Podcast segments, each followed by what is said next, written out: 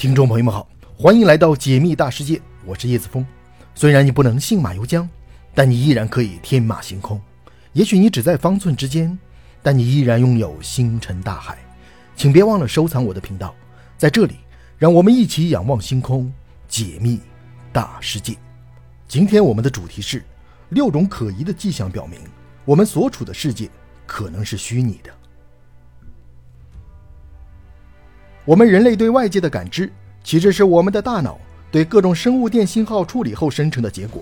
比如说，我们的视觉系统会将外界的光线转化为生物电信号，然后这些信号会被传入大脑，经过大脑的处理之后，我们就看到了外界的情况。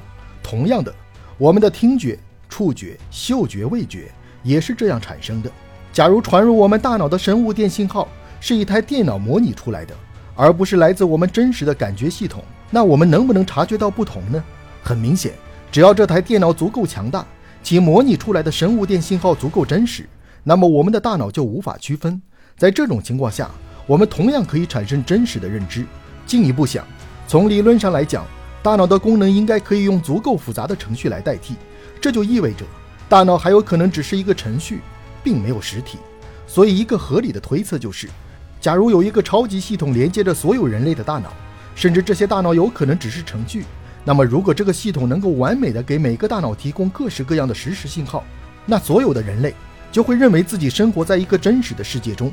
但实际情况却是，这个世界只不过是系统虚拟出来的而已。那么问题就来了，我们所处的世界是虚拟的吗？实际上，有不少人都认为世界有可能是虚拟的。还有研究者指出，有六种可疑的迹象表明。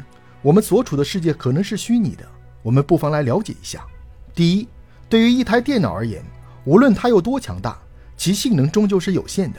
有意思的是，我们的世界确实存在着各种极限，比如说光速就是速度的极限，而各种普朗克常量则是精度的极限。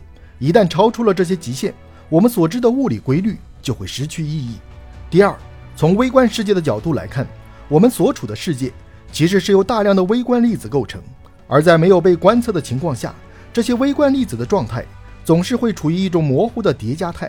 只有在被观测之后，它们的状态才可以确定下来。研究者认为，在我们的游戏程序中，为了有效地节约系统资源，程序通常都只会显示玩家所在区域的细节，而将其他区域进行模糊化处理。这与微观粒子的表现很相似。第三，量子纠缠曾被爱因斯坦描述为鬼魅般的超距作用。不过，从程序的角度来看，这可能是程序引用了同一个现象的两个指称而造成的结果。第四，令人困惑的双缝干涉试验及其随后延伸出的延时量子擦除试验，暗示了微观粒子似乎能够根据观测者的行为而给出特定的结果，甚至还有可能违反因果定律。如果用程序来解释的话，这可能就只是程序简单的使用了条件语句的结果。第五，马里兰大学的理论物理学家吉姆盖茨。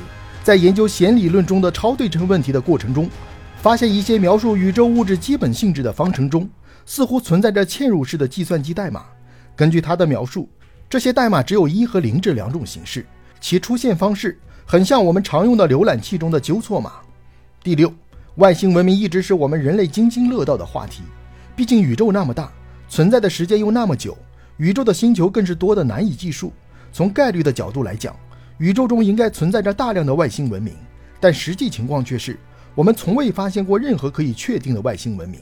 研究者认为，如果我们所处的世界是虚拟的，那这种可疑的迹象就可以得到合理的解释，那就是运行这个虚拟世界的电脑的算力有限，只能够支撑一个智慧文明。至于宇宙看上去如此浩瀚，只不过是系统给人类制造的假象。由于人类在宇宙中的活动范围极为有限，因此人类根本无法察觉。对虚拟世界论持认同态度的不乏一些知名人士，比如说著名的物理学家史蒂芬·霍金、微软的创始人比尔·盖茨、太空探索技术公司的创始人埃隆·马斯克。值得一提的是，马斯克甚至还声称，人类生活在真实世界中的概率可能不到十亿分之一。